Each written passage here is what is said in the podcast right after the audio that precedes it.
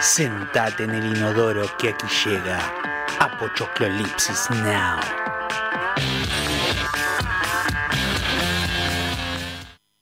Así que te picó el bichito.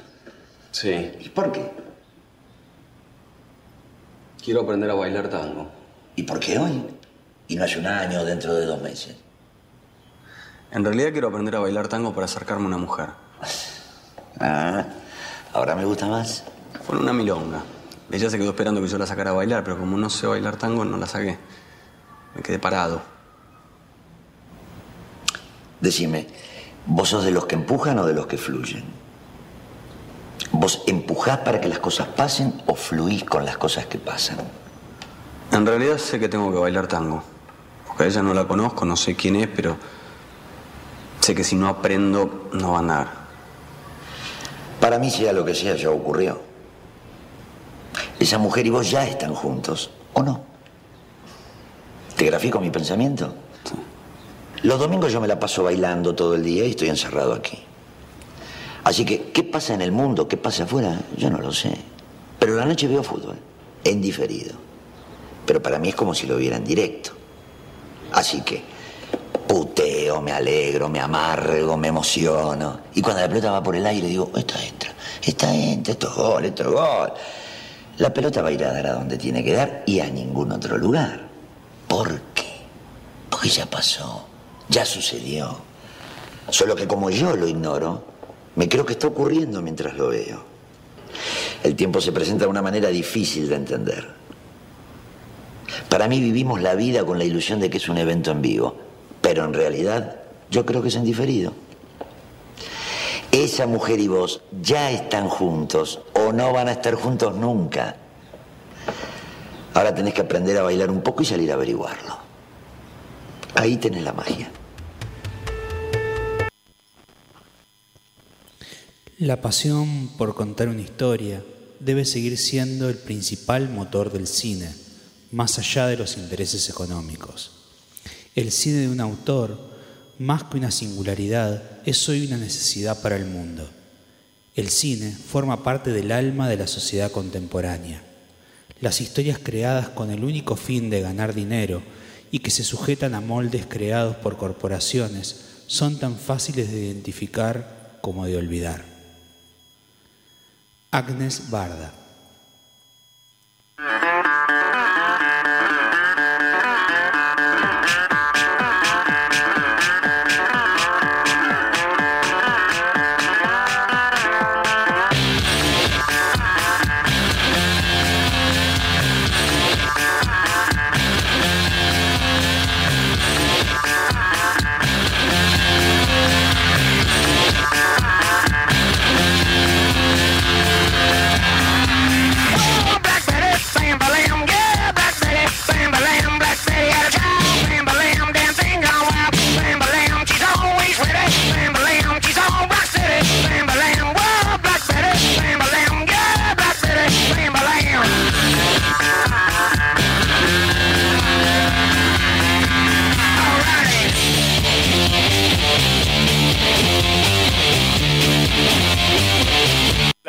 ¿Cómo les va? En este reset, eh, en después de este mini receso que hemos tenido, ¿cómo estás, Augusto?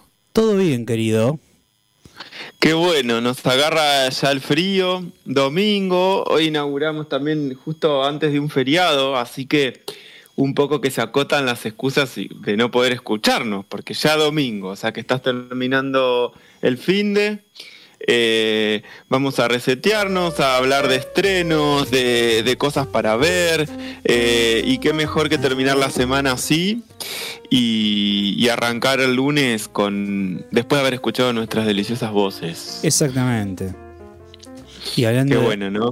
hablando de delicias, eh, Mm. hoy comimos un asado con mi Ah, padre. sí. Ajá. Ah, y uno, un alfajor rogel ahí de, de Antonella. Así que ya estamos así, si- casi que sin cenar. ¿Cómo has pasado vos tu, tu- tu día del padre como el padre de Nelly? Bueno, ¿cómo le, eh, eso queríamos también, estamos en vivo, entonces nos agarra un 20 de junio, que además de ser una fecha patria, eh, de casualidad o no, toca el Día del Padre. Yo no pude estar con, con mi papá en, en, persona, así que le mando un gran saludo a don Richard, a don Chapatín. Eh, mandamos que está ahí, está ahí, ya charlamos un rato, estuvo de peluquería casera con el nieto y toda la situación. Y ahora, en este momento, seguro nos va a escuchar después porque está enganchado con una peli que en mi vida pensé que se iba a enganchar, que se llama Agua para Elefantes que es un, un, dramón así medio romántico, pero bueno, la está disfrutando. Eh, y así, y bueno, uno viste que la paternidad, como decís vos, no necesariamente es humana. Sí, yo estoy acá con la Nelly, que ya cumplió cuatro meses, y en este momento nos estamos mirando fijo. Y es esa mirada, no sé si los que tienen perros cachorros que te dicen, sí, estoy buscando algo para romperte. Esa es la mirada. Así que veremos qué, qué rompe en este momento. La estoy siguiendo con la mirada.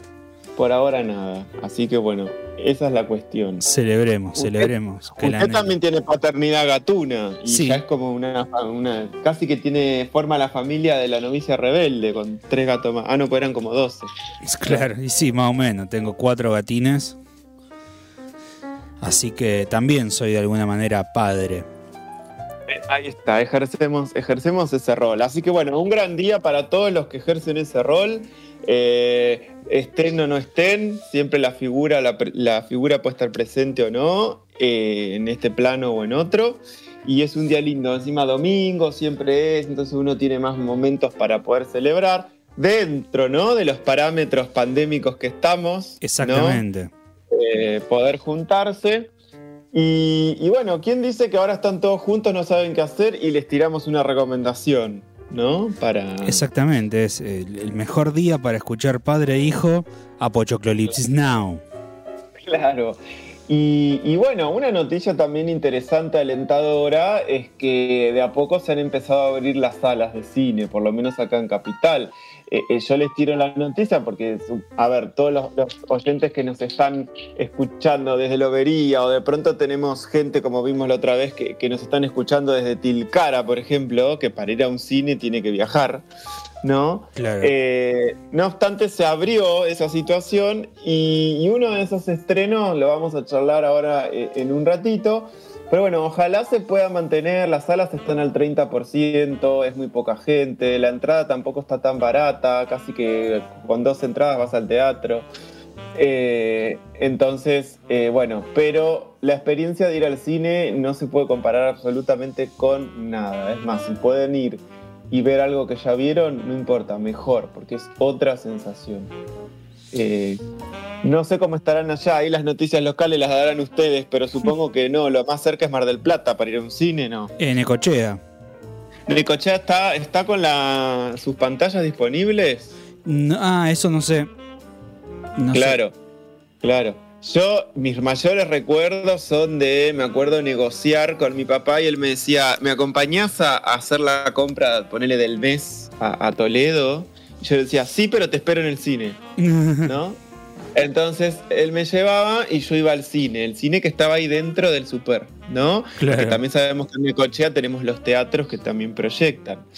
Así que para mí era toda una aventura y, y un- y una gran celebración poder ir al cine ahí. O si me iba a Tandil a visitar a mi familia, yo tenía un paso obligado por el cine. eh, por donde hubiese pantallas, porque bueno, en Lobería teníamos la posibilidad, no sé si se acuerdan, más que nada los de nuestra edad o un poquito más posterior, que se daba cada muy espontáneo, muy esporádico la, la pantalla de- del cine teatro español. Eh, y siempre vamos a agradecer, porque era el único que nos proveía de ver estrenos, ¿no? Exactamente. Eh, ahí, después uno puede hablar desde la técnica y yo nunca me voy a olvidar de ir a ver eh, Godzilla del 98, recién estrenada, pero era una película hecha en anamórfico, entonces la pantalla no estaba adaptada y vos veías la mitad de Godzilla en la pared de- del teatro. Pero uno, uno es, es como decimos, es tan mágica la situación cinematográfica. Que por ahí uno que se desarrolla en el medio te puede llegar a irritar un poco, pero entras en un código en el que si ya fue, la miro igual, estoy acá adentro, está todo destinado para que crean esta historia, ¿no? Y con Godzilla te la crees porque es como una pata que sale de la pantalla, ¿no? Eh, Claro. Gigante. Así que grandes recuerdos también. No sé si usted, a ver si ahora le pregunto si se atreve a decirme cuál fue la última película que viste en el cine de Lobería. Y, em, hmm, la verdad que no me acuerdo, pero me parece que puede haber sido Aladdin. Imagínate. Vos sos más viejo, claro. ¿no? Yo Aladdin eh, la, la pude ver en un cine más de, de capital y demás, pero, pero bueno, ex- externa, yo tuve inclusive el beneficio y la suerte de poder estrenar mi corto. Mirá qué beneficio. Eh, eso fue algo propio, más otros cortos. Pero lo último que recuerdo haber visto de cine en la, en la Lobería fue cuando se estrenó la segunda de Shrek. Ah, Y no me voy a olvidar nunca más porque fui con uno de, con, con el hermano de mi hijada que era chiquito y la- algo le había pasado al proyector y, y de- agradezcamos que era verde Shrek porque se veía un poco raro, había un problema de proyección ahí. Y el comentario va para que uno sepa que la proyección no es cargar la peli, vieron, prender el proyector como en la escuela y que salga. No, la proyección es un laburo enorme. Cuando uno hace una película, inclusive, debería tener como prearmado también el, tipo de proyección que uno va a tener, ¿no? es Eh, cierto. Es re importante eso. Yo me acuerdo. sí. Sí, inicialmente inclusive había una película estaba filmada en, no sé, cuatro o cinco rollos y había Sí. que, que tener dos proyectores y Claro. se terminaba un rollo y ponías play en el otro. Así era una cosa medio de DJ. se recon- sí, sí, se renotaba el empalme o el freno, era genial. Bueno, son recuerdos que estamos de domingo todos recordando. Capaz que alguien escuchando se acuerda de estas situaciones que estoy diciendo, porque tampoco me voy a olvidar de cuando fuimos a ver que se estrenaba simultáneo, ¿eh? La máscara del zorro. Sí. Y yo no conozco la figura que hacía de proyectorista ya, pero me acuerdo que se debe haber querido matar porque se le empezó a prender fuego a la peli porque, en a ver, en, este en ese momento uno no sabía qué era, pero de pronto la peli estaba proyectándose y veías que se formaban como huecos de, de- de negro. Sí, Y eso era una clara figura de que se te está prendiendo fuego el, el negativo, el positivo. claro. Eh, supongo salimos todos airiosos. eh, capaz que la peli ya estaba media destrozada y pasaba eso. Pero me, me acuerdo, pero tangente esa situación. Capaz que alguien que nos esté escuchando se puede acordar tipo, y nos puede escribir a las redes. tipo el viento se llevó lo que. Bueno, claro, imagínate. ¿No? Eres- además estaba sala llena. Así que si vos te acordás y nos estás escuchando, podés escribir obviamente en el Facebook de 4KL Productora, en el Instagram también. El- eh, seguimos teniendo habilitado el WhatsApp, ¿no es cierto? Exactamente, Augusto? está el WhatsApp. Ustedes simplemente con apretar el botoncito verde, ya sea de la app o de mm, la página de Facebook, pueden acceder al WhatsApp, a nuestro WhatsApp y escribirnos lo primero que se les venga a la mente. Y si no, ¿a qué número de todos los que tiene? Que, que la productora está cada vez más up y tiene más números. ¿A cuál era que podía escribir? Y si no, pueden comunicarse al 2262 63 36 07. Perfecto, perfecto. Entonces, eh, ahí tiene los medios de comunicación para los locales y para los que no, también nos pueden decir, nos pueden contar cuál fue la última peli que fuera a ver a un cine. ¿No? Porque uno Mm, ya que mm. pasó este tiempo que no, no se acuerda, porque inclusive yo, antes de la pandemia, ni me acuerdo cuál fue la última que fui a ver. Probablemente haya sido algún pochoclo interesante, porque yo al cine voy más que eso. Por ahí si hay alguna que amerite ser vista por cuestiones eh, fotográficas, te voy. Si no, no. Eh, y yo, como soy así de jodido, te voy o a las 11 de la mañana, tipo la función de prensa, que no hay nadie, para que no me moleste con el ruido del pochoclo. eh, o te voy un martes, ¿viste? Cuando están todos trabajando. Pero bueno, a ver si nos dicen, ¿sí? Augusto, de todo lo que está en cartelera, porque lo interesante ahora es que cuando con el apuro de, la- de las productoras y las cadenas con, el, con la pandemia, tuvieron que ceder y estrenar sus películas en pantalla chica, ¿no? Cederla a Exactamente. plataformas de streaming, eh, a plataformas como Paramount o demás. Y bueno, y cerrar la boca y hacerlo, y algún, y bueno, y perder. A ver, son grandes cadenas que no es que pierden mucha plata, pero la pierden, ¿sí? Exactamente. Eh, Rom- Roma quizás fue, se adelantó a la pandemia Sí. Y fue claro, una película estrenada. On Es demand. Es verdad, y es una peli que yo me arrepiento de haberla visto en la tele, sinceramente. Y después no llegué, no llegué a verla en pantalla grande, que encima, como dato ochoclo, la estrenaron en pantalla grande la misma semana que estrenamos la peli que, que con nosotros, que hicimos con Matías Rispau, ¿sí? que ya fue entrevistado. Eh, así que le hacíamos como cara de oler caca, ¿viste? Como, no, no vayan a ver Roma, vengan a ver la nuestra. Eh, y demás. Eh, ah, pero es una peli hermosa. Y bueno, y de todos los estrenos que hay, esto que decíamos, claro, uno ahora puede abrir, por ejemplo, a Disney Plus y puede ver Cruella, pero si tiene la posibilidad, Cruella es para verla en cine, te digo, ¿eh? Eh, de pronto, por ejemplo, ahí están pasando como cosas que fueron clásicos para ir contándote y al resto que, por ejemplo, están pasando El Señor de los Anillos nuevamente, por si querías saber. eh, Exactamente. los cines, Y se está lo cual me parece copado. Y se está preparando eh, también un poco en el marco de la preparación de las nuevas versiones del Señor de los Anillos. Sí, porque se viene una serie también, ¿no Sí. es cierto? Donde inclusive la- el protagonista va a ser femenino, lo cual va a estar interesante. El protagonista hablamos de, en vez de Frodo, de Froda, o no sé cómo será. Eh, pero bueno, viene por ahí. Y también se están pasando, obviamente, pelis como Nomadland, que ganó Mejor Fotografía, la cual... eh, ay, no, perdón, no ganó Mejor Fotografía, pero No le, ganó mien- a... no le mienta a la gente, Santiago. Bueno, que todavía no hablamos de los Oscars, ¿viste? Nosotros estamos como en otros tiempos, en otro plano. Pero les recomiendo totalmente, si pueden acceder a una pantalla, ver Nomadland, ¿sí? Y de producciones eh, locales está hay una que se llama La Vuelta al Campo, que es un documental eh, bastante interesante de las luchas campesinas por el, por el buen vivir, así dice el subtexto. Eh, y también está, que me parece que es argentina, que se llama Ensayo para Güemes. Qué casualidad que mañana no tenemos el feriado por eso, o estoy completamente equivocado. No, por el Día de la Bandera, el eh, lo de Yo Güemes era- Ah, es en agosto. fue. No, fue ayer. Ah, fue ayer. Bueno, listo. Tengo menos historia que. Pampita. Pero fue, estábamos. Conmemoración. ¿sí? Obviamente, también pueden ir a ver Raya, que la tienen en Disney Plus. Pueden ir a ver Mortal Kombat, que la consiguen en cualquier. Todo lo que estoy nombrando lo encuentran en cualquier plataforma. Pero, qué sé yo, uno puede ir a una pantalla, vaya a verlo. Eh, está el musical este de los mismos que hicieron Hamilton, que lo terminé de ver hace un rato y me pareció fantástico. El musical se llama En el Barrio. Eh, larguito pero interesante. Y por último voy a nombrar una de la cual vamos a. les mostramos ahí el tráiler en la página, que es la tercera entrega del conjuro. El. Conjuro 3, con un subtexto que dice: El diablo me obligó a hacerlo.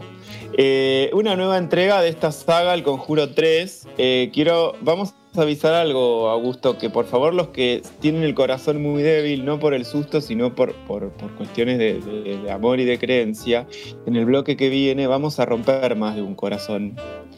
Porque Así vamos es. a hablar con algo, vamos a hablar de algo relacionado a esto del conjuro, y bueno, y más de uno le podemos llegar a sacar una venda que Hmm. tienen todos Hmm. pero no lo vamos a adelantar.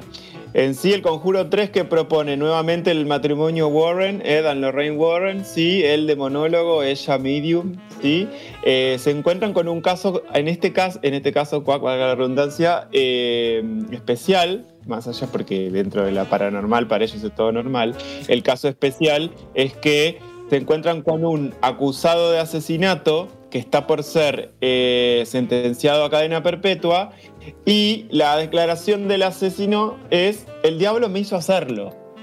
¿No? E- es- esa es la pregunta. Es una historia que sucedió en cierta medida, esto pasó, ustedes lo pueden investigar, sucedió al principio de los 80. Sí, un joven que mató al casero que le alquilaba la casa, le tiró 300.000 puñaladas eh, y, y decía no reconocer haberlo hecho y decir que escuchaba voces que le decían que lo tenía que hacer, ¿no? No es algo en lo que...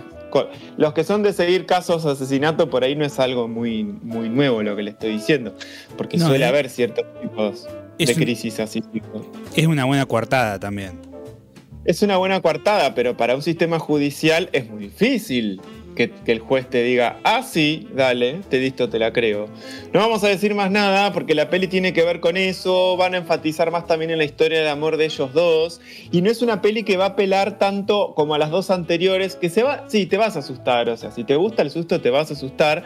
Para mí el director este es maravilloso con el tema de los sustos, porque tiene este, este mecanismo que no es el clásico, vieron de el golpe, de, vieron de pronto que saltás de la silla o vieron como ese susto clásico, sino que lo da vuelta, te hace ver una, te pone por ejemplo una persona queriendo espiar por el agujero de una puerta y no pasa nada, pero a vos, vos estás todo el tiempo diciéndole va a hacer algo y no pasa nada. Absolutamente nada. Y cuando te tranquilizaste, ¡boom! vino el golpe. ¿No? Que es algo que lo suele hacer muy bien eh, este director. Por eso no vamos a adelantar nada más. El director igualmente eh, es Michael Chávez, pero yo le digo al director porque son esas pelis donde uno sabe que el creador real metió mano, pero sin parar. O sea, eh, no, no me mientan más. Acá estuvo James Wan, que es el creador de, del juego del miedo, y no me lo van a, a negar nunca. No me lo nieguen porque no les creo. ¿sí? Eh, pero bueno, Michael Chávez ya, le- ya apostaron a él que hizo la versión de La Llorona, ¿sí? Con todo ese mundo del conjuro. Creo que es la peor de todas, La Llorona. No voy a igual a meterme ahí. A mí no me asustó absolutamente para nada. Le preguntás a un mexicano, queda completamente ofendido de lo que pasó con La Llorona ahí. Pero bueno, cosas que pasan, ¿sí? Eh, Augusto, perdón que arrancamos con los tapones de punta, pero eh, no podemos dejar pasar las palabras tan lindas que leíste vos. Eh, Exactamente, a Barda lo dejamos. Arrancamos con el Día del Padre, nos fuimos de tema y quedó Barda abandonado. abandonada. Abandonado.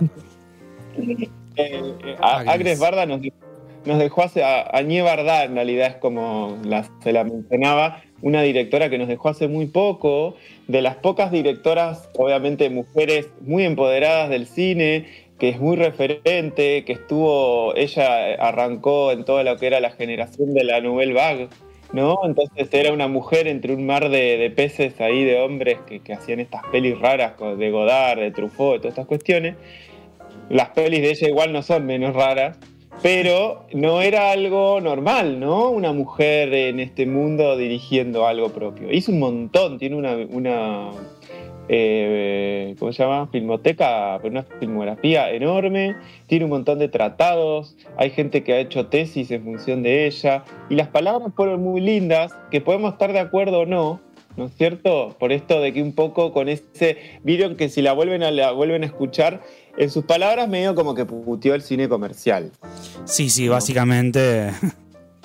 Pero tiene sentido algo que dice que la que es como muy comercial o esa peli que tiene fines económicos, al fin y al cabo, es la que primero te terminás como olvidando, Sí. ¿no? Es como que pasó, ¿no? Y Sí. va a pasar con esta del conjuro, me parece a mí también. Eh, Sí, de, pero tenía un poco de razón. de hecho me, me hizo acordar bastante a, a lo que plantea Eco en Apocalípticos e Integrados, esta idea de, Sí. de la alta y la baja cultura. Y Sí. Cuando Eco habla un poco agarrándose de adorno y dice, o mejor dicho, cita la postura de Adorno de que mm, este, el cine, al ser una producción en serie, está desprovisto de laura artística. Me refiero al cine industrial, ¿no? A ese cine pensado como una máquina de recaudar y no como eh, desde la idea, digamos, de vender una buena historia, Exacto, exacto. Eh, de contar, y- mejor dicho. Y de alguna forma lo que dijo Añé Verdad lo vamos a asentar con el bloque siguiente, con este misterio que le estamos tirando de, de vamos a hablar mal de alguien. Ok, seguimos adelantando, de, de Mm. gente. Eh, y demás. Hablar mal no, vamos a desenmascarar gente, perdón, ¿eh? porque para hablar mal uno se junta en la casa y listo. Pero acá tenemos fundamentos. ¿eh? Exactamente. Eh, y antes de eso, estábamos escuchando un diálogo de una peli que a mí me, parece, me, me resulta, el término es bonita, tierna. La primer peli de Sebastián Borenstein como director cinematográfico, que fue La suerte está echada, Eh, y un, diálogo que también está lindo, ¿no? Un poco te, te- Es una peli que te inspira un poco bastante. Es, es una peli muy linda. Se la pasó bastantes veces en la tele, eh, pero mm, ahí medio que pasó sin pena ni gloria. Eh, lo que pasa que después Seba ya la pegó con un cuento chino y, ah, y la última que hizo fue mm, La Odisea de los Giles, ¿no? Estamos hablando de un Exactamente. director muy interesante que, De la que el diálogo... Sí, De la que también sacamos un fragmento de un diálogo, el de Belloso. Exactamente. Estamos hablando de Sebastián Bonestein, el hijo ni más ni menos de, De Tato, Tato. Bores, Exactamente. eh, eh, que se dedicó mucho a la tele, que dirigió capítulos, pero como 30 capítulos de Cha Cha Cha, por ejemplo. Eh, eh, bueno, de los del padre también, dirigió un montón de capítulos. Eh, y ¿Se acuerdan la serie Tiempo Final? Que Sí. era, para mí era como poder verla a escondidas, era lo mejor que me pasaba. Eh, porque no era tan chico, pero tampoco era tan grande y era como horario de escuela y todo el quilombo, entonces no te dejaban ver. Eh, y hizo to- dirigió todos los episodios, casi todos. Sí, sí, la- y inclusive una serie muy interesante desde el punto de vista del guion que rompía con, con lo que era la televisión de la época. O sea, no- no había- De, de los primeros unitarios, ¿no? Exactamente. Eh, que venían a, romper con todo acá en, en- en Argentina.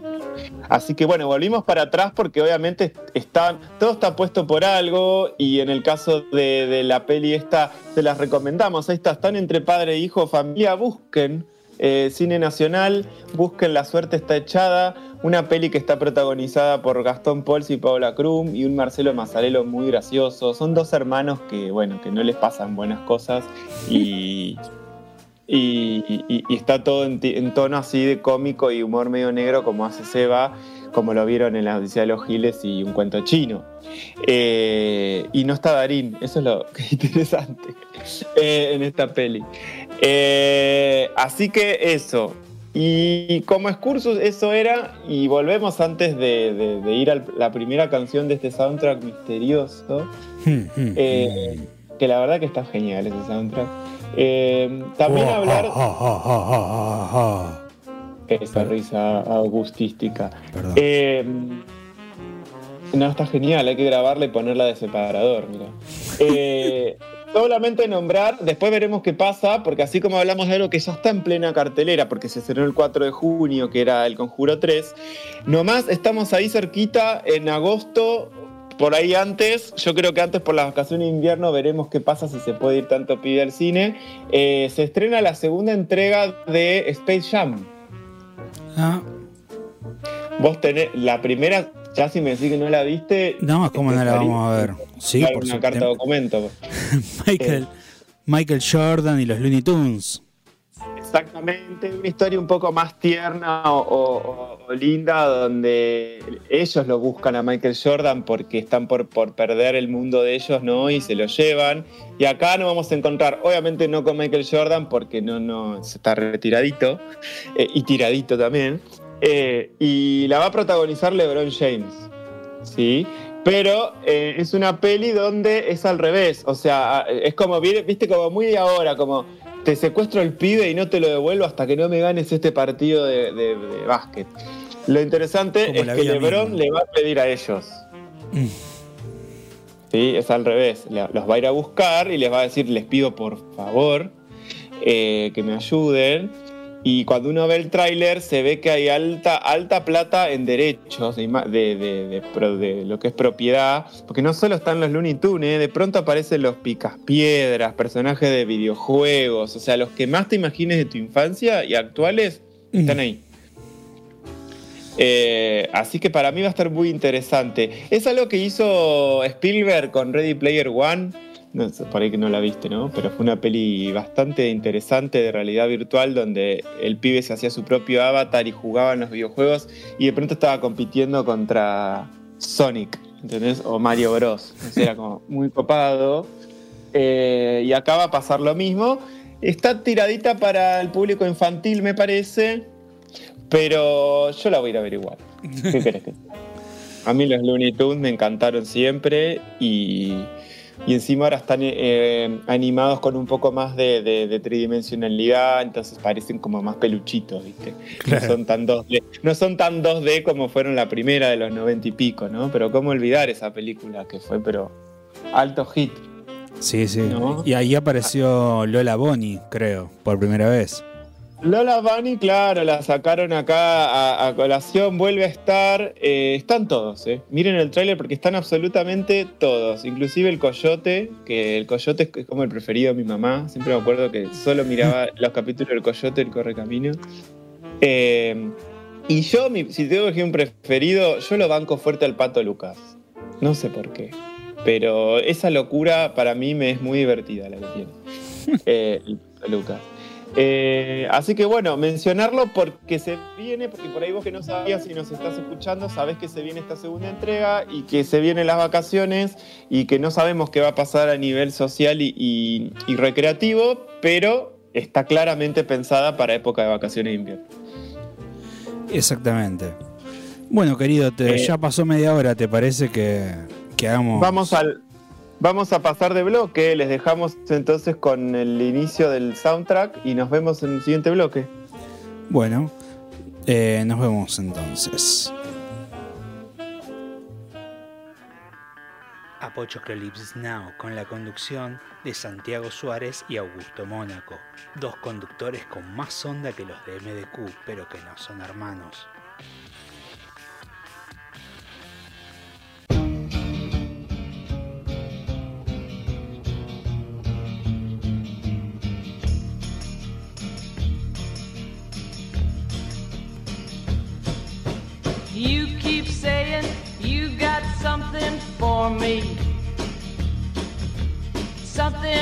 Call love, but confess.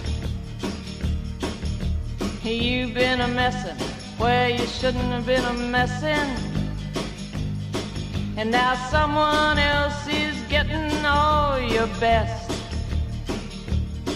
These boots are made for walking and that's just what they'll do.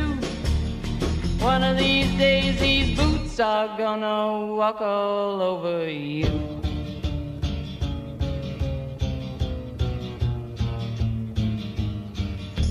You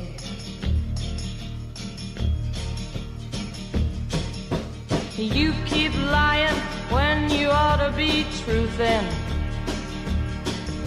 And you keep losing when you ought to not bet.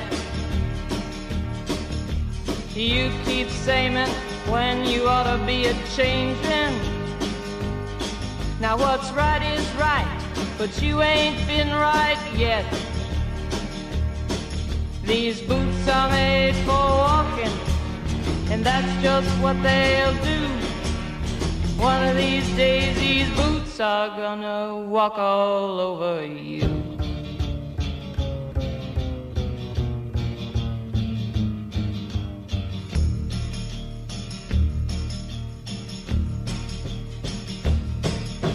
You keep playing where you shouldn't be playing. And you keep thinking that you'll never get burned. Ha! I just found me a brand new box of matches, yeah. And what he knows you ain't had time to learn. These boots are made for walking, and that's just what they'll do. One of these days, these boots are gonna walk all over you.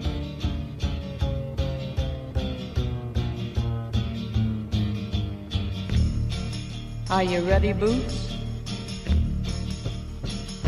Start walking.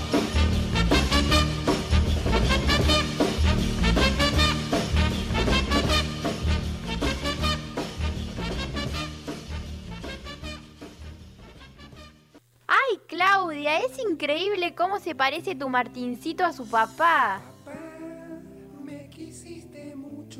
Sí, ya sé, Norma, pero habla más despacito que te va a escuchar mi marido. Claudia, otra vez llegando tarde de la panadería. Eh, sí, Carlos, me quedé charlando con el panadero. Por eso en el Día del Padre escucha 4K de Radio Stream, la radio que escuchan los hijos con sus padres, aunque como Martincito sean hijos de los amigos de sus padres. Te quiero mucho, aunque seas un, un hijo de puta. ¡Feliz día, papá! Hijo de puta. Eh, sí, Carlos, me quedé charlando con el panadero. Mansa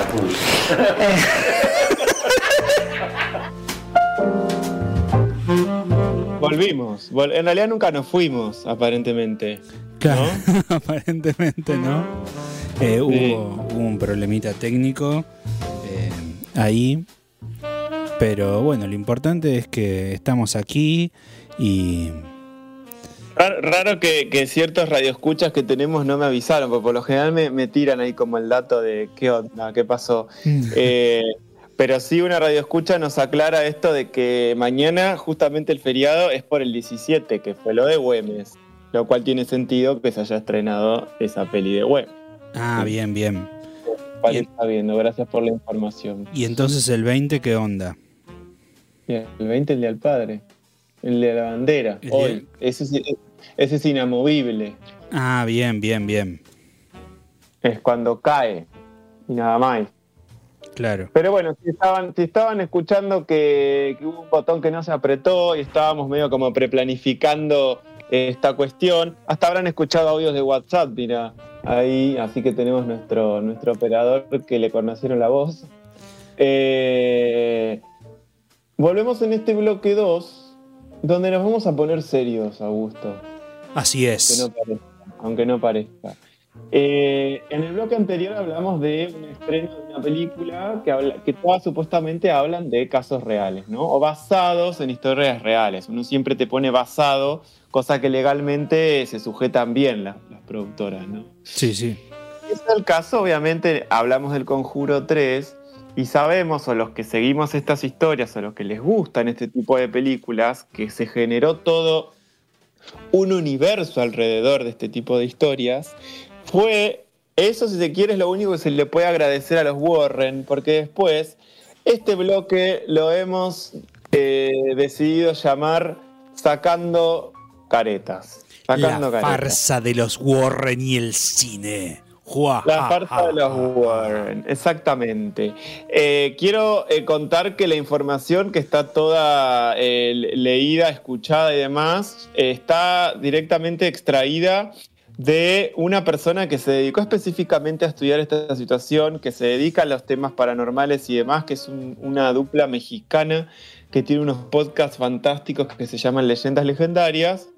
Y ellos le dedican a hablar todo un episodio entero a esta situación. Entonces vamos a estar hablando en función de la info que nos proveyeron esos. Así que muchas gracias, señor Lolo y, y- y este, ¿cómo se llama? Juan Antonio Badía, ¿no, Juan Alberto? Eh, son unos genios, te matás de risa con sus podcasts. Eh, pero acá nos ponemos serios, porque uno dice, "Fua, y bueno, estamos un poco para matar la magia. ¿Qué quiere que le diga? Radio escucha. Eh, estamos justamente desentrañando el mecanismo. ¿no? Señora. Para que no, no todo sea un Deus ex machina en la vida. hoy pierde la inocencia, señora. Claro. Pero bueno, eh, vamos a ir despacito para que no, por favor no se le rompa el corazón tan rápido, ¿no? Vamos a, vamos a aclarar algo. Ed y Lorraine Warren, que son los protagonistas de este matrimonio que está en las películas, realmente eh, tuvo su existencia. Eh, ya fallecieron los dos. Es- él en el 2006 y ella en el 2019, hace muy poco. ¿sí? Eh, te- eh, te- esto es dato, pero fehaciente. Solamente con las películas del conjuro, ellos juntaron una fortuna de 1.2 billones de dólares. Solo con las películas. Tranqui. ¿Sí? Tranqui. Gente Eh, el resto, sí, tienen mucha más plata que eso y todo fue directamente a parar a la hija de ellos dos, que la está pasando re bien, pero no tan bien, porque ahora muertos estos dos, empiezan a aparecer un montón de denuncias, ¿no? Eh, y ahí es donde empieza a surgir toda medio la farsa de los Warren. Ellos nacen alrededor de los años 20, estamos hablando hace un montón ya, ¿sí? Sí. Eh, y se conocen, él trabajaba justamente en un cine, ¿sí? Era el famoso butaquero. ¿Sí? La conoce a ella, se enamoran, se casan. Algo que los que vieron el Conjuro 3 van a ver porque ahí cuentan esa historia de amor de cómo se conocen. Eh, o sea que lo que estoy contando, quien haya seguido estas historias, eh, eh, sabe lo que estoy diciendo, ¿sí? Por cucaracha me dicen que no se animaban a decirme que se escuchaba todo lo que decíamos. Ah, o sea, se- Muy bien. Bueno, no, no dijimos nada malo, o sí, no sé, alguien se Capaz, sintió herido? quizás sí. No sé, por ahí spoileamos esto de las paranoicos, pero ya que estamos, mírenla, está buenísima, una peli nacional. ¿sí? Eh, entonces, quiero aclarar, los Warren lo que tienen que nos dejaron este legado de películas e historias, el problema es que eran unos chantas, Augusto, pero, pero chantas a nivel de que a- al principio vos decías, bueno, todo busca la forma de juntar plata. Lo que pasa que todo venía hasta que se mandan un moco o dos, ¿no? Eh, y ahí es donde empieza el lío, ¿sí? Eh, ¿Qué pasaba? Él creía muchísimo, o sea, él, para que sepan, él directamente lo mandaron al ejército, estamos hablando de los años, más o menos vieron la Primera Guerra Mundial, o más o menos un poquito después, pasado, que se creó un ejército fuerte en Estados Unidos, él lo mandan a la, encima a la naval. Eh, tiene, tiene tanta suerte que su barco casi se hunden y por una cuestión de postraumática, al mes de haber entrado al ejército, lo mandan de vuelta a la casa. ¿no? El tipo no sabía qué hacer y, y como de chico le gustaban las situaciones de, de los que le contaban, ¿no? De cuestiones paranormales. A su vez era un tipo que le gustaba mucho la pintura, pero sinceramente pintaba muy feo. Ustedes pueden googlear Ed Warren pinturas y él terminó dejando la pintura muy frustrado diciendo que a él no le servía tanta geometría y tantas indicaciones para pintar. Entonces ahí ven el resultado de sus pinturas. Eh, citaría un, un- un comentario bastante ácido pero gracioso que hace uno de los de quien yo obtengo esta información y es que es preferible un artista frustrado que se haga de monólogo y no un genocidio, ¿no? Porque sabemos que Hitler le- era lo mismo, ¿no? Un artista frustrado. Exactamente. Eh, pero bueno, acá devino en, en un. Una, alguien que, como le gustaban estas cosas, dijo: Listo, me, me declaro eh, eh, profesional de monólogo y de eventos paranormales. ¿No? Él iba por la vida así. Ella, el tema es: ella era completamente escéptica. O sea, ella decía: Esto no puede pasar, muy católica. Eh, tuvo un solo evento cuando era chica que decía que veía en una especie de la figura de una monja como una luz, entonces ahí donde se agarró y dijo, ah, yo, soy medium, ¿no? Entonces los dos se autoproclamaron eh, profesionales de lo paranormal, ¿sí? Ella, medium y clarividente, clarividente, perdón, y él, experto en casos paranormales, ¿sí? Al punto de que los que saben mucho de historia o, van ah, viendo pelis y demás, ellos crean la NESPER. NESPER es la New England Society for Psychic Research, ¿sí? una asociación que eh, arranca haciendo eso, buscan cosas paranormales. Tipo los Pero cazafantasmas. termina. Tipo los cazafantasmas ingleses. No, el, no New England, New England es, es Estados Unidos. Eh, es Ah. una localidad de Estados Unidos. Eh, el, el tema es que, Augusto, después evolucionan en algo como los cazafantasmas. Algo que hay que saber, y es que hay mucha gente que vive de esto, o sea, que vive de estudiar sucesos paranormales. Y que justamente tienen un gran problema, y es que las pelis pueden traer mucha plata, pero todas las pelis o todas estas historias que uno conoce hacen que no tomen, por, es- por, eh, no tomen en serio las investigaciones y que los realmente personas que estudian esto queden como unos tontos. ¿no? Entonces toda esta gente, si vos te encontrás con un investigador paranormal real, te va a escupir cuando nombres, sobre todo a los Warren, ¿no? Eh, porque todos se vuelven en esto, en unos cazafantasmas, ¿no? Que lo, lo paradójico es que este matrimonio no cobraba un peso por estos casos, ¿eh? Después la plata la ganan, vamos a ver por qué, ¿sí?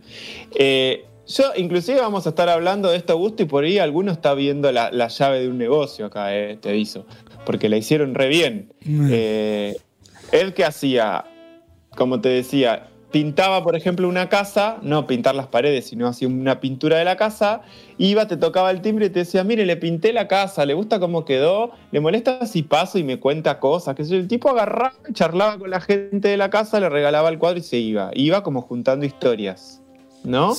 Eh, en su cabeza. Eh, y ahí es donde ellos siempre afirmaron que no, porque yo tengo todo, tengo fotos, tengo escrito, tengo filmaciones. Eh, los que vieron Anabel 3, que es la situación donde la hija de los Warren es chiquita y se queda sola en casa con la niñera y, se, se vuelve un quilombo el museo y Anabel empieza a controlar toda la casa. eh, y se empieza a ver una famosa dama de blanco. Bueno, en esa época ellos empezaron a ser famosos porque habían dicho que habían logrado filmar a la dama de blanco, que era un fantasma, y después todos se enteraron que en realidad era su secretaria que la filmaron. ¿No? Eh, también decían que solo trabajaban con, con gente católica, ¿sí? ¿Por qué? Porque era mucho más fácil convencer a un creyente en Dios que tenían un demonio, ¿no? Y que había que exorcizar. Entonces trabajaban más que nada con esta gente, pero el problema es que se empe- empezaron a dar cuenta que podían tomar ventaja de las personas que estaban medio con problemas tanto económicos como medio eh, mentales. Sí. Claro, entonces los agarraban en el cuento del tío. ¿no? Eh, todo esto estoy introduciendo para después empezar a contar los casos más conocidos que devienen en lo que los que nos están escuchando todos vieron, si vieron esas pelis, ¿no? Y van a decir, ah, sí, mira, pasó eso. ¿Sí? ¿El negocio cuál era? Ella entraba, ¿no? Por, al- de alguna forma se enteraban que había algo en el lugar, entraba, ¿no? Y te decía, no, acá claramente tenés un fantasma, un demonio. ¿Por qué? Porque los demonios solo ingresan a una casa cuando vos usás o una ouija o el tarot o haces consultas psíquicas. Cuac, ella es psíquica. Claro. Pero ¿dónde, ¿dónde está el negocio? Que al ella ser psíquica te atrae el bicho, él venía el marido y te lo sacaba. Claro. ¿No? Ese era el negocio. Lo que ellos hacían era toda este- esta pantomima y después lo, supuestamente lo, lo escribían y lo que nosotros tenemos son los relatos que después devinieron en películas.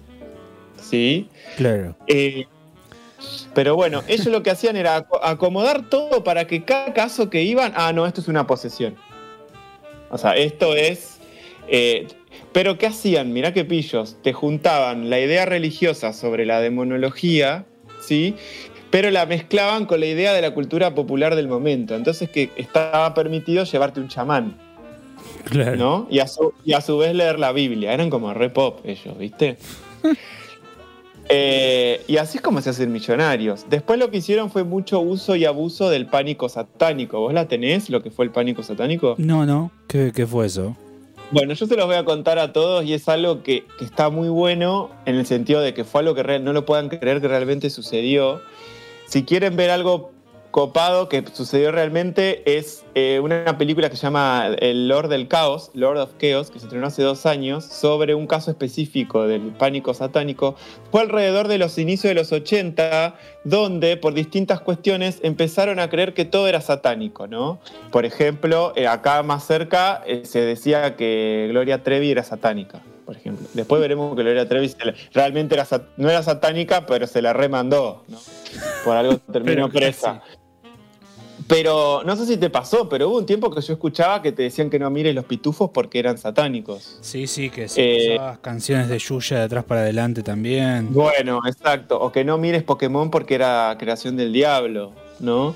Eh, todo el pánico satánico a este punto y empezó a elevar cada vez más. Ahí es donde empieza a devenir la música eh, metálica, ¿no? Esto vieron donde parece que se meten el micrófono dentro de la boca y no sé qué dicen. Sí. Eh, este tipo, y nada, les recomiendo escuchar la historia sobre el pánico satánico porque fue real, chicos. Una banda con un pibe que estaba re loco, que se mató pensando que iba a volver, se pegó un tiro en la cabeza, la banda se sacó foto con él todo descerebrado y lo hicieron en la tapa de un quilombo.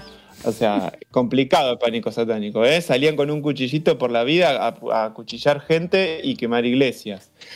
Eh, y ellos aprovecharon un montón de esto, ¿viste? Con el tema del pánico satánico, no, no, vamos a liberarnos rápido de- de- del demonio que lo tenés ahí en tu casa. ¿Sí? Entonces, a partir de esto, aparece el primer gran caso conocido de ellos, que, ¿cuál es? La muñeca Anabel. Annabelle. Por ahí no viste las pelis, pero la retenés, esa muñeca fea. ¿No? Que millones hicieron con esa muñeca que la compraba todo el mundo. Eh, y en realidad esto está basado, en, no es, Anabel no es realmente como la ves, esta muñeca de medio como de más de, de otro material, con dos trencitas. No, nada que ver, está basada en una muñeca muy conocida de la época que se llamaba Raggedy Ann, que es una muñeca hecha con harapos, que inclusive los ojos son botones, que la nariz es como un triangulito, que ni siquiera tiene Sí, de, dedos. de tela, digamos. Sí, exactamente, la famosa muñeca de trapo, ¿no? Pueden googlear Raggedy Ann, así como R-A-G-G-E-D-I Ann, y va a salir la muñeca. Eh, si ustedes van al museo de los Warren, encuentran la verdadera Annabelle, que no es esta muñeca con vestido, sino que es una Raggedy Ann, ¿sí? Y la historia va más o menos así. Yo te la voy a leer medio como, el- como novela de terror de las que vos lees o hablarás en su momento en el puchero misterioso. A ver, la situación resumida era así. Había una chica que era enfermera, que vivía con, con otra chica, y la madre le regala una muñeca de estas Raggedy Ann. ¿No? Qué sé yo, anda a saber por qué tan grande como una muñeca. ¿Sí?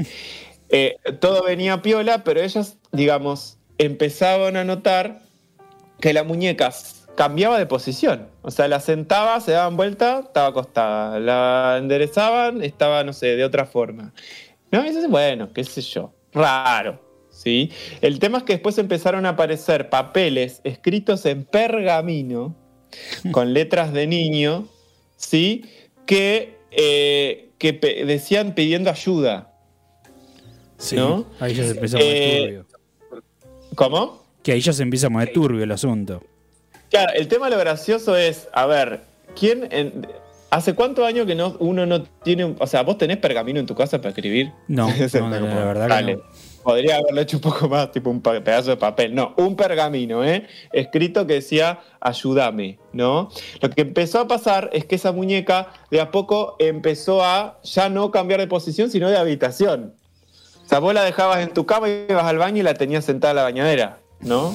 De pronto. Eh, y a su vez aparecían cada vez más carteles y la muñeca aparecía con gotitas que aparentaban ser sangre, ¿no? Claro. A- ahora, ¿qué hacen? Y acá viene donde entran los Warren. Contratan una medium que le hace una sesión espiritista y supuestamente la medium les dice que ahí, en esa casa, vivía una nena que llamaba Annabel, de 7 años, que fue encontrada sin vida ahí, ¿no?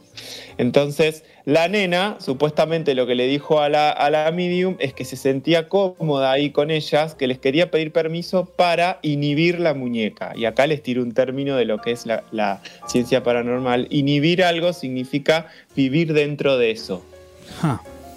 ¿no? Pero no era tan así, porque a poco la muñeca empezó, no, no con gotitas, sino que pronto ya tenía como chorros de sangre, ¿no? Y esto que te vas a cagar de risa, pero está en la película, ¿sí? La muñeca intentó ahorcar a un amigo de ellos mientras dormía, en, en el sillón, ¿no? Él, cuenta que se despierta sin, mover, sin poder moverse, el famoso parálisis del sueño, o como le dicen en otros lados, se te subió el muerto, ¿sí?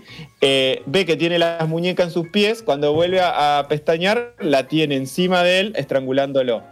El chiste es, era una muñeca que no tenía dedos. ¿Cómo te estrangula una muñeca de trapo? No importa, bueno. Eh, cosas que pasan, ¿sí? Siguió el, siguió el problema, ellas se despertaban y él también con arañazos, ¿sí? Y ahí ya llaman a un cura, típica, ¿no? Y el cura va y dice, no, esto no es para mí, y esto es tipo Batman, pone la guarra en señal, y ahí aparecen estos dos, ¿sí?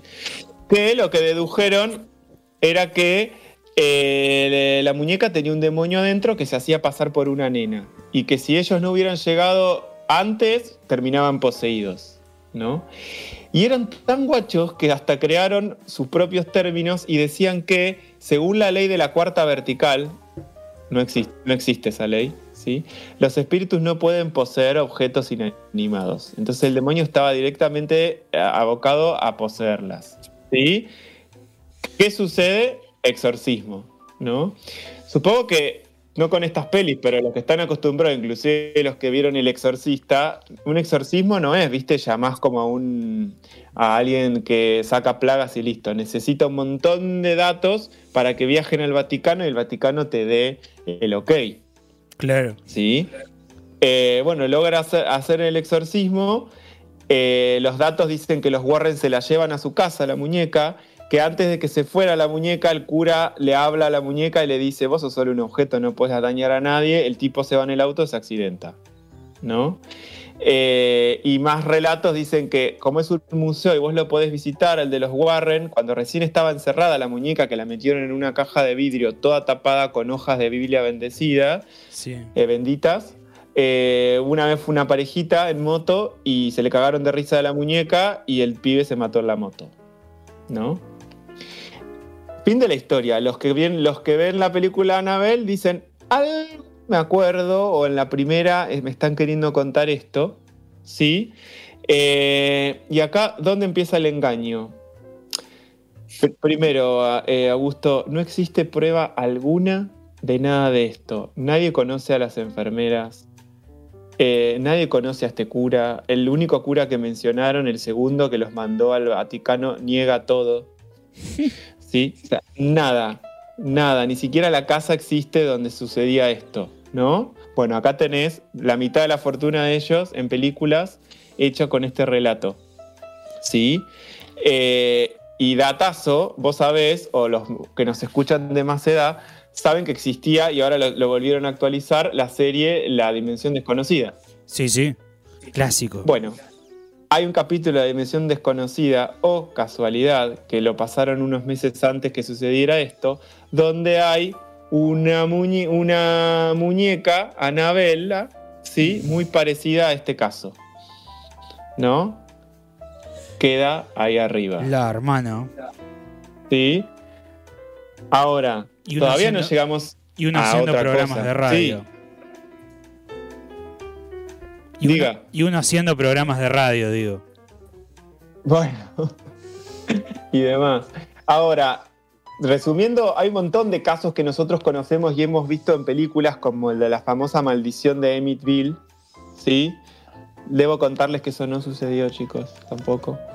Eh, y el conjuro 1, 2 y 3 son todas historias separadas. El conjuro sucedió nomás ahí después de, de Anabel. Para los que vieron el conjuro, si vos no te acordás, Augusto, tenemos una familia que se mueve una casa que la compran obviamente porque está re barata. ¿sí? Y saben que está embrujada, supuestamente es lo que le dicen, y van igual porque es barata, ¿sí? Y los nenes empiezan como a sentir olor a podrido, de pronto salen rosas del piso, no sé, se rompe la calefacción. Y los que se acuerdan en esa peli, supuestamente le echan la culpa a una bruja que se llamaba Bathsheba, ¿sí? Que supuestamente ella hizo un pacto con el diablo, mató a su propio bebé y después de eso se ahorcó en ese árbol que está en el póster de la peli frente a la casa, ¿no? Eh, la historia no vamos a hablar, vamos a resumir. La película a mí me encanta, me parece un peliculón, asusta hasta que te morís. Eh, acá donde empiezan lo- los científicos paranormales un poco a ofenderse, porque algo que estudian mucho ellos son los famosos poltergeist. ¿Sí? Sí. El poltergeist supuestamente existe, es una entidad que se crea y que solo se le presenta a jovencitas, adolescentes mayores de 15 años. Desp- Esa te la charlo otro día, está buenísima. Eh, pero da casualidad que en la peli el espíritu ataca a la, a la más grande, ¿sí? A una de las más grandes, de las niñas, ¿sí? El, el tema es que uno agarró, dijo, esto a mí no me agarran, fueron a estudiar y resulta que acá viene el otro engaño de los Warren. Van, empiezan a recorrer la casa, porque el tema es que encima estos guachos no entraban a las casas que vos ves en las películas. Se sacaban fotos con la casa de fondo y te decían, estuve acá. ¿Sí? Eh, y en este caso la casa sí existe, pero nunca entraron. O en esta creo que entraron, pero pasaron así como para verla. ¿sí? Y después se enteran que al fondo había una tumba que decía Bathsheba y se dieron cuenta que Bathsheba en realidad era eh, era una mujer muy copada, católica, que murió de causas eh, naturales, que su entierro fue completamente eh, re- religioso y que la casa la dejó de herencia para su nieto. O sea, nada que ver. Warren, ¿qué hicieron? Pánico satánico, la satanizaron, esta es una bruja, queda perfecta para la historia. ¿Sí? Ustedes ven la película y ven una bruja fea que, que persigue a esta nena. ¿sí? Y acá es donde se empieza a profundizar el odio de, de los, de los científicos hacia lo- lo- lo- la banalización de lo paranormal. Claro. ¿no? Me gusta porque más de un corazón se debe estar rompiendo, debe estar tapándose los oídos como no me importa, no me importa. Pero tómenlo como interesante de cómo de un caso así se puede llegar a ganar 1.2 billones de, de dólares, ¿no?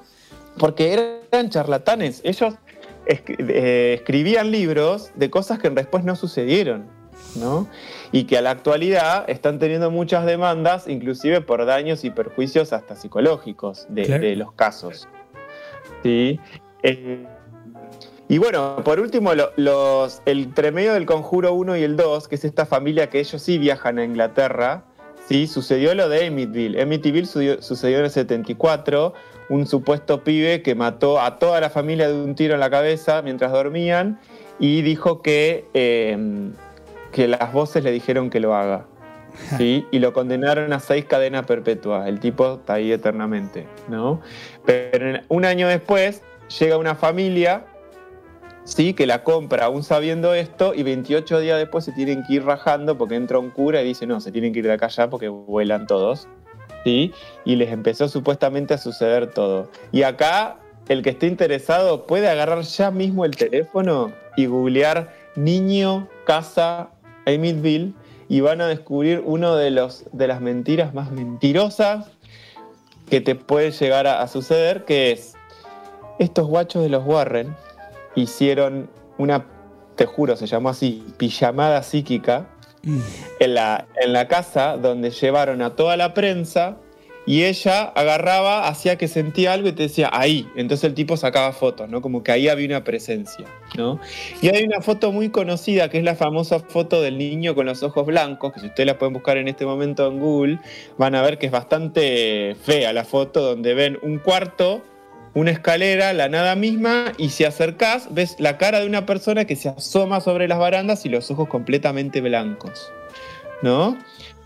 Pues dejo- debo contarles que en realidad era un reportero que salió así por el flash, ¿no? Y se agarraron de la foto, ¿sí? Para seguir contando eh, esta historia. Y después se descubrió que era toda una movida del abogado de- del tipo este que mató a la familia, ¿sí? Que para hacer millones con las películas. ¿Sí? Y los Warren estuvieron ahí metidos. ¿sí? Qué cosa, ¿no? Y bueno, todo sea por el cine.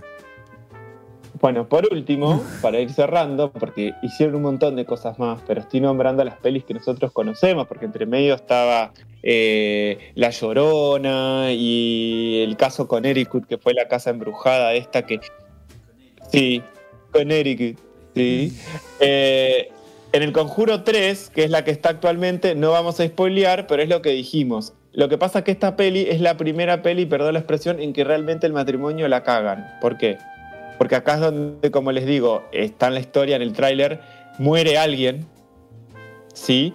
El tema es, la historia es, ellos, la peli arranca, ustedes ven en el tráiler, con un nene que supuestamente dice que tiene como 23 personalidades adentro, le hacen un exorcismo como con siete curas alrededor y supuestamente lo logran sacar, pero ese espíritu se muda al, al novio de la hermana de este chico. Y este chico es el que está en la peli eh, que está acusado de asesinato que mata a esta persona, ¿no? Entonces ya de entrada muere alguien, ¿sí? Y segundo, este nene que realmente existió los está demandando a ellos por heridas psicológicas y confesó que durante es- esta, esa época los extorsionaban para que no dijeran nada a cambio de fama y plata, ¿no?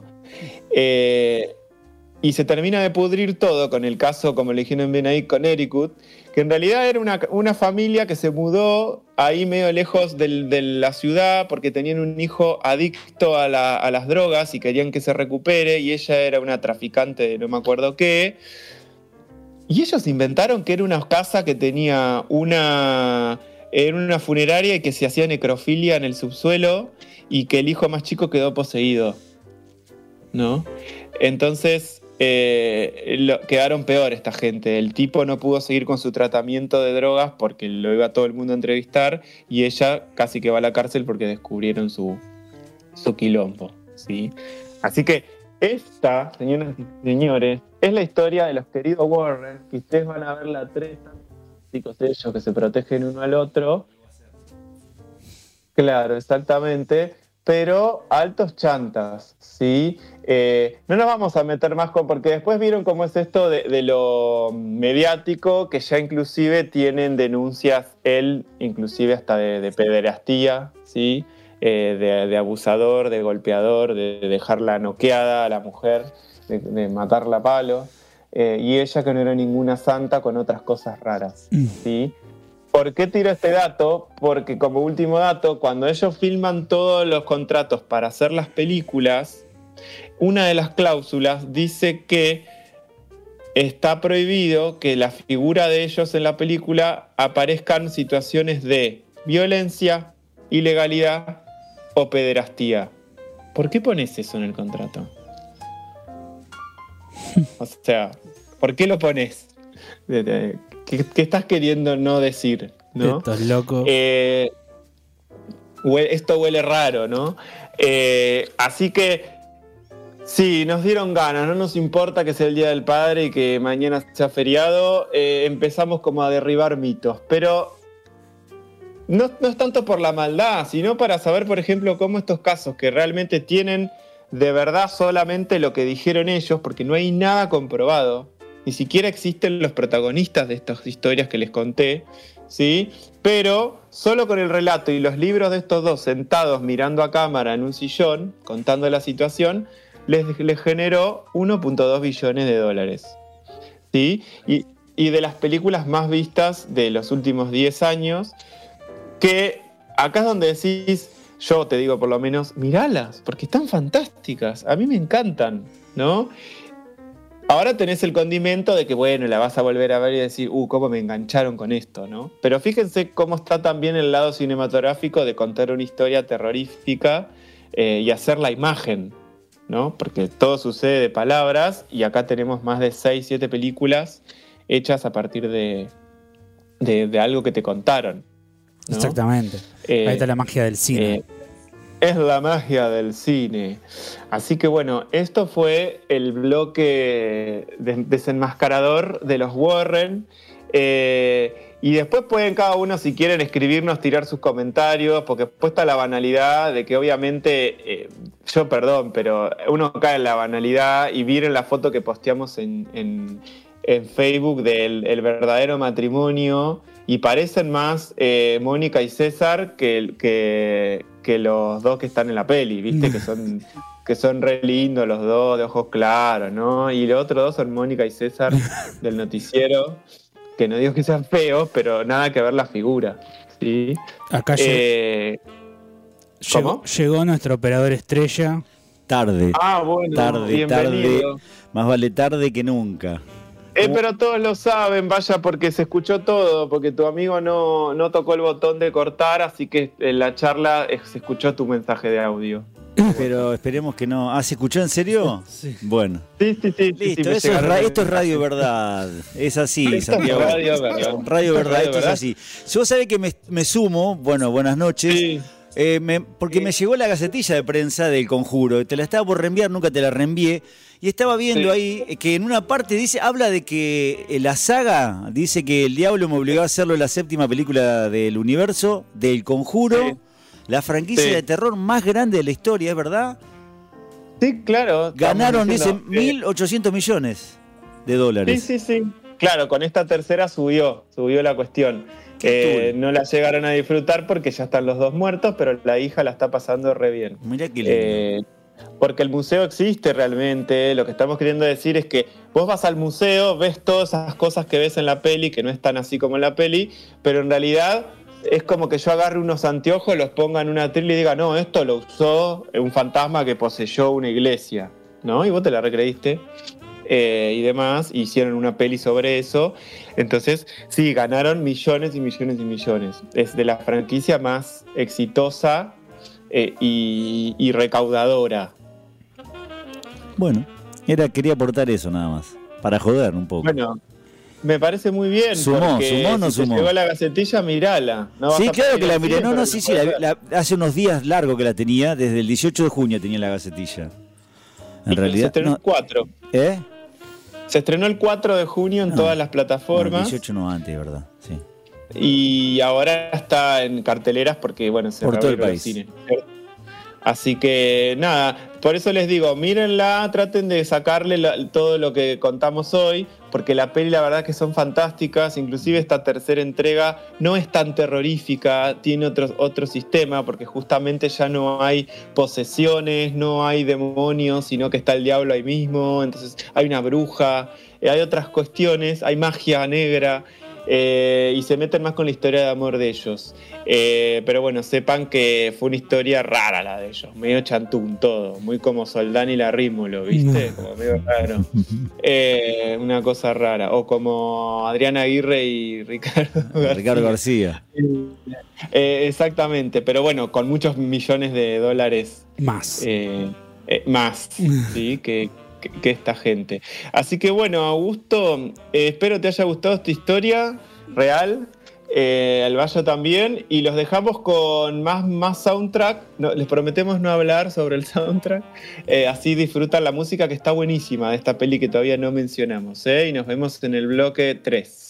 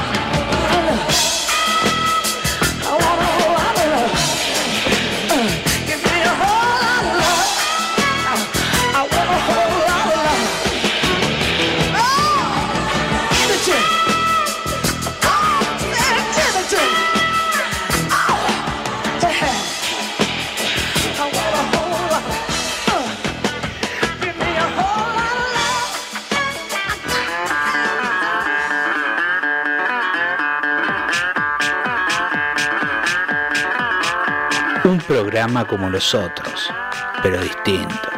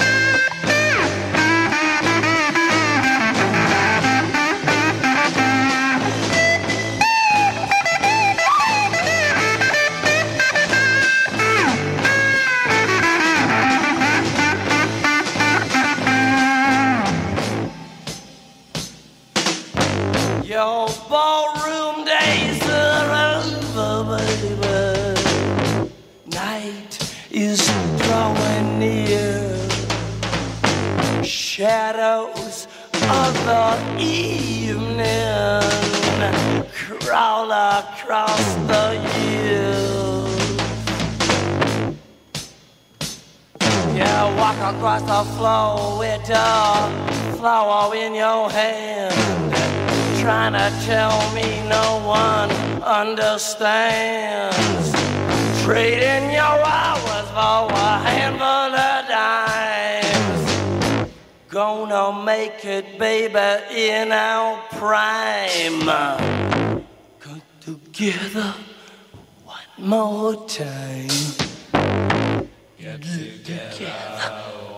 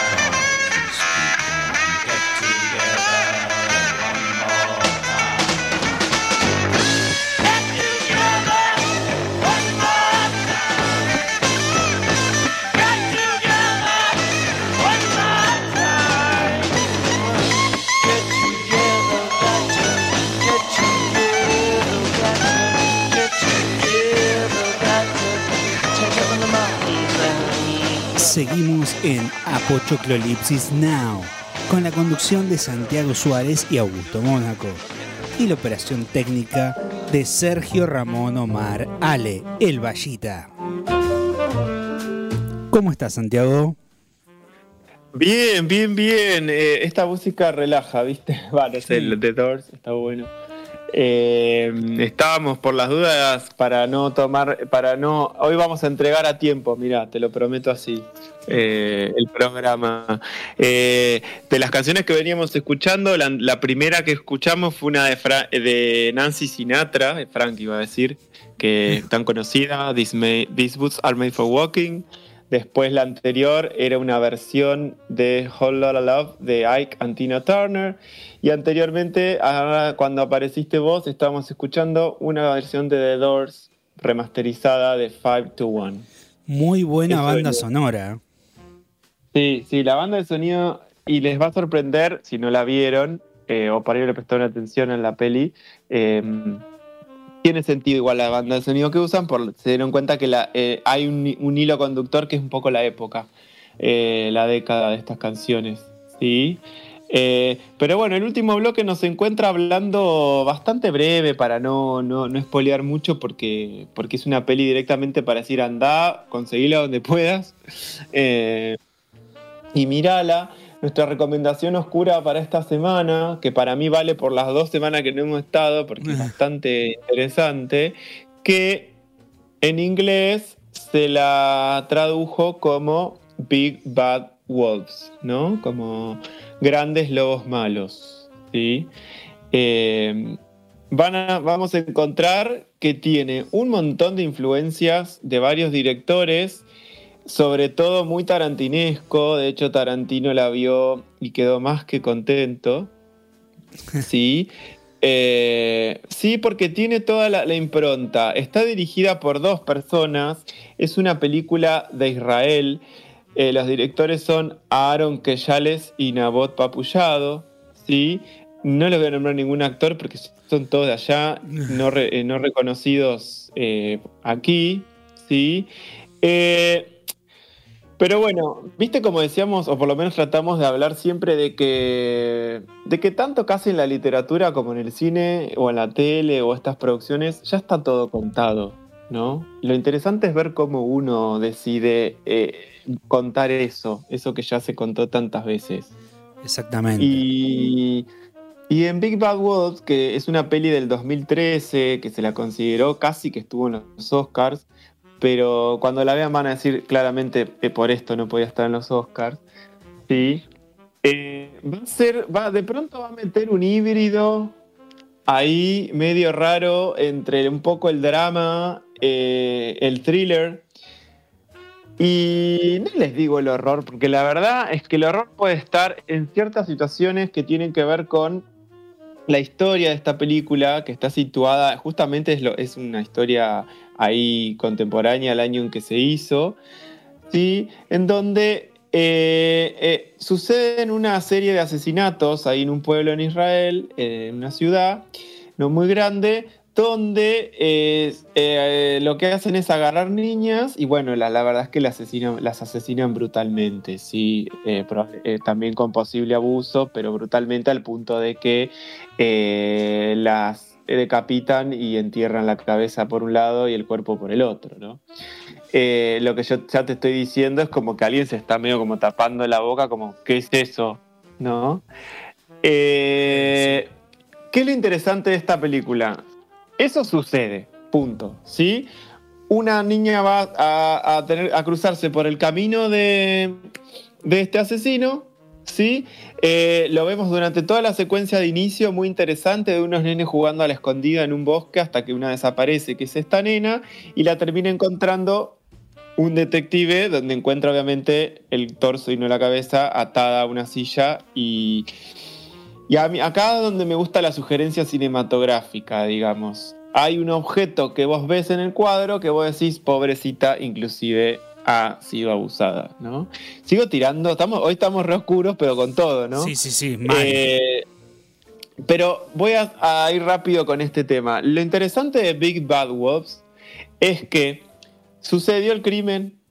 Hay el padre, obviamente, como suele pasar en, estas, en estos, estas historias, va a querer tomar, eh, saciar su sed de venganza porque de alguna forma él siente que descubre quién es el asesino, que resultó para él es su, su profesor de la escuela, ¿sí? Entonces lo secuestra, ¿sí? Se lo lleva a una casa en un bosque, lo mete en un sótano y lo empieza a torturar para que hable, ¿no?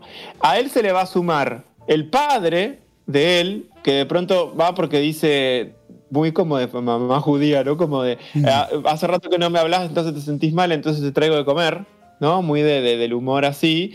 Entonces el padre le dice, te vengo porque tu mamá me obligó a traerte sopa, ¿no? Y llega y descubre que está extorsionando a un tipo, torturando, y lo que hace el padre es, se suma a, a la tortura del tipo, ¿no?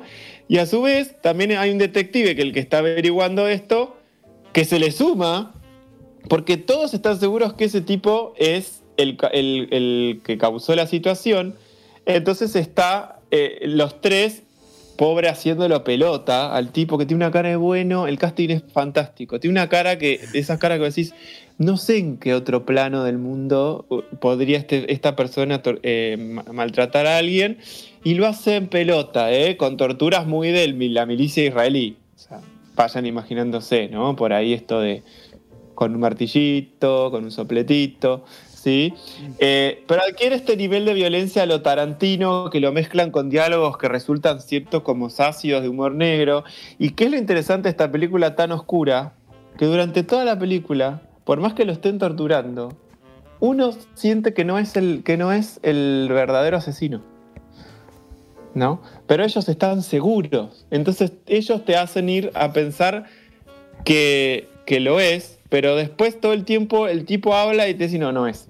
Y otra, ah, sí es, ah, no, no es. Entonces, lo interesante de la película es un caso de venganza donde hay un sospechoso que están los tres seguros que es, pero el único que no está seguro es el espectador. Porque no te dieron ninguna pista para, para estar de acuerdo con ellos. Simplemente lo tenés ahí y ellos lo están torturando. Claro. Sí, entonces se vuelve muy interesante, una peli que arranca como un- obviamente con un drama, se va yendo al thriller, se mezcla un poco con estas cuestiones medios de horror, pero más que nada de la tortura, pero no es la gran cosa, digo, no es gore, no saltan ojos, ni nada por el estilo, pero eh, es una tortura, o sea que puede llegar a impresionar. ¿sí? Eh, y con un final más, más que, que satisfactorio en cuanto a lo que es la sorpresa. Muy, muy bueno. ¿sí? Así que se las recomendamos, Big Bad Wolves, ¿sí? Eh, búsquenla, no es tan difícil de encontrar, es una peli israelí, pero que la van, a, la, van a poder resolver fácil porque se la vio en todos lados en el 2013, inclusive acá estuvo en cartelera bastante tiempo porque se la recomendó el tiempo suficiente. Así que Augusto, vaya, esa es la recomendación oscura de, de la noche. Genial, Eh, vamos a verla entonces. entonces, búsquenla en, qué sé yo, en YouTube, en Stremio, no sé, en algún lado está, se los puedo asegurar. Yo la volví a ver hace dos semanas en Stremio y se ve perfecto. Genial. Sí. Eh, así que la pueden encontrar. Y bueno, Augusto, mirá, estaríamos cumpliendo, porque faltan tan solo dos minutos para las nueve y media. Y nos queda un Eh, tema más en la parrilla. Nada, y hemos dado prácticamente todo el contenido, porque inclusive nos podríamos ya ir cerrando con lo restante del soundtrack, que es una canción más, Exactamente. ¿no? Exactamente Eh, en francés. Exacto, pero bueno, falta develar el misterio de, de qué película es. Hmm, U- Usted lo puede decir, eh, quiero escucharlo de, la- de- de la voz de, de Augusto Mónaco. ¿De qué peli estábamos ilustrando con la música? De Cruella. Bueno, exactamente, aunque no lo crea por ahí algún medio escéptico con respecto a lo que es el mainstream y, Disney, Cruella vino medio a romper con varias cosas, a mí me pareció interesante, ya lo hablamos la otra vez, inclusive con la idea de musicalizar, con obviamente música de la época, pero música de la época también muy, muy eh, de influenciar a lo que es el- el artista y el rebelde de la época de los 70, que lo fue Cruella, ¿no? Eh, así que lo- obviamente los vamos a dejar con un tema más de eso para despedirnos y, y pueden buscar la banda de sonido en cualquier lado que es fantástica. Si ustedes no le dicen que es de Cruella, no, le, no, no se dan cuenta, a menos que hayan visto la peli, ¿no? Eh, así que ahí estamos, señor Augusto. Este ha sido nuestro domingo y avisamos que vamos a estar ahora los domingos, ¿no? Que no es un horario especial este. No, no, no, es nuestro nuevo horario. Gracias los por hacerme domingos- acordar. Los domingos a las 20 horas. Eh, gracias por hacerme acordar, dice nuestro operador, que se quedó paseando eh, por la vida. Celebrando el Día del Padre. Celebrando el Día del Padre. Y eh, en, en homenaje a Cruella, tenés, a Nelly porque vamos a hacer un chiripá de Nelly. Te, te- te vas a quedar con hambre, pobre, si es el del tamaño de un bíceps tuyo, la Nelly. Pobre Nelly. Bueno, Nelly Sí. es, es la, la, la cachorrita de, y que tiene una cara de Nelly que no se puede creer. que tengo acá, exactamente. Así que hablando de eso, sí, vamos a alimentar a la bestia porque ya me están mirando. Fijo. Eh, bueno, muchas gracias por este domingo. Qué lindo que volvimos. Seguimos hablando de cine, de cosas siempre de- del medio. Eh, hoy fue todo un programa en el que yo creo que hablé el 98%, pero porque fue prácticamente eh, propuestas que le dio a gusto que se copó, pero que, que- que yo le propuse dar. Entonces eh, hice toda la investigación y como escucharon en el audio prohibido, pero puesto ahí sin querer, se viene un Augusto Show el domingo que viene. Todo va a ser propuesta de Augusto. Exactamente. Así que Exactamente. El, el próximo programa, agárrense de las pantuflas. Agárrense de las pantuflas y prepárense para sorprenderse. Bueno, y nos despedimos entonces con la, esta música exquisita de la película Cruella. Así es.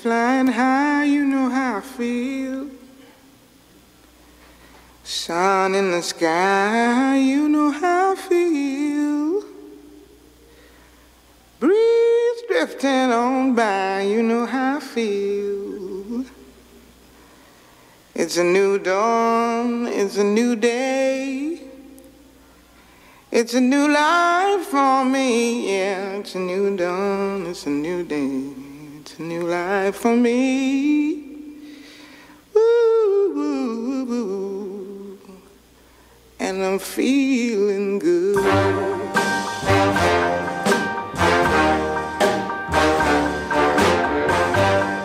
Fish in the sea, you know how I feel. River running free, you know how I feel. Blossom on the tree, you know how I feel. It's a new dawn, it's a new day, it's a new life for me, and I'm feeling good.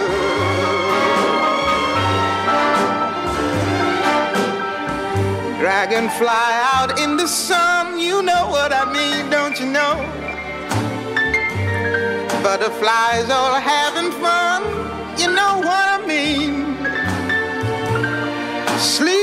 peace when day is done, that's what I mean. And this old world is a new world and a bold world for me. Yeah, yeah.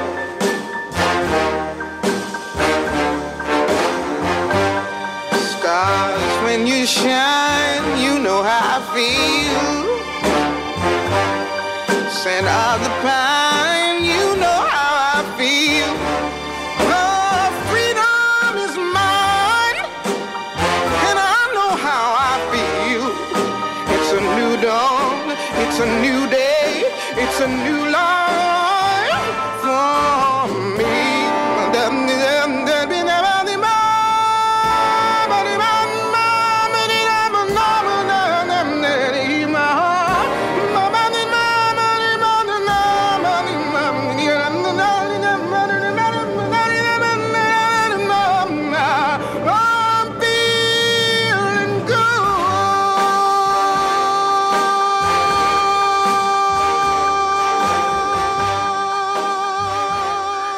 Apochoclolipsis Now, el programa que amarían los que nunca lo escucharon, odiarían los que no saben que existe y provocaría la indiferencia de quienes aún no han nacido.